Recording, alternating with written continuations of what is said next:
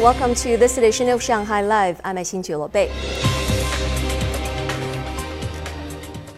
A security guard at Changyi Primary School in Pudong reported to SMG that he and his colleagues found an injured bird on the school's playground last Friday. The bird turned out to be a fairy pitta, which is listed as a second-class protected animal in China. Lei Shuren tells us more. Mr. Zhong, a security guard of Changyi Primary School, said he and his colleagues wanted to free the bird, but it was unable to fly.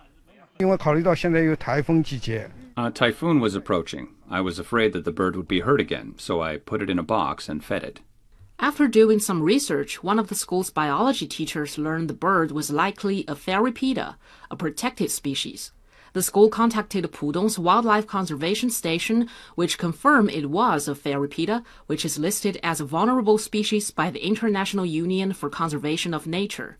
There are about 20,000 such birds remaining around the world.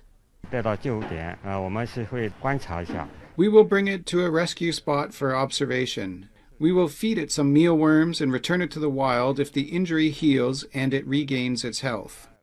The Wildlife Conservation Station said people can contact forestry authorities or the police for help if they see an injured wild animal.